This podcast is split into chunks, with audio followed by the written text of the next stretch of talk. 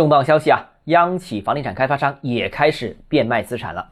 欢迎来到东浩之家买房。这则消息是十月十七日，中国金茂以二十八亿元价格出售了北京威斯汀大饭店。要知道，这个饭店是位于北京三环以内，位置很好，而且接待过许多外国政要和元首，包括美国前第一夫人米歇尔·奥巴马。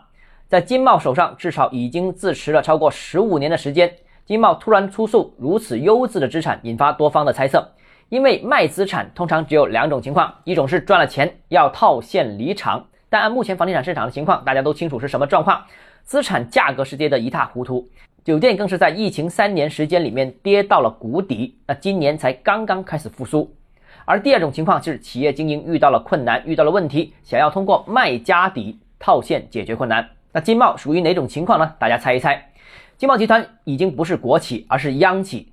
大家熟悉的上海外滩三大地标之一的所谓注射器，就是他们家的。金茂集团除了开发房地产业务之外，还在全国持有大量的优质不动产。金茂这次卖资产，坊间已经有各种传闻。金地的债务问题加金茂出售资产，两则消息加起来，再加上一个月之前同样是央企背景的远洋集团债务违约，不但让人发现三家企业都是大型的房地产企业，而且都是央企国企背景。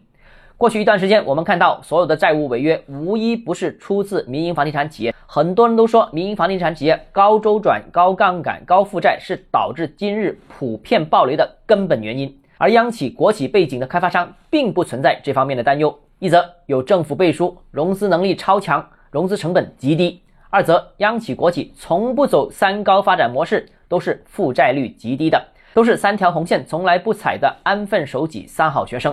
但今天看情况似乎已经有所不同，房地产企业债务问题似乎已经由民营房地产企业往央企、国企方向扩散了。好，今天节目到这里。如果你个人购房有其他疑问想跟我交流的话，欢迎私信我或者添加我个人微信，账号是教买房六个字拼音首字母小写，就是微信号 d h e z j m f。想提高财富管理认知，请关注我，也欢迎评论、点赞、转发。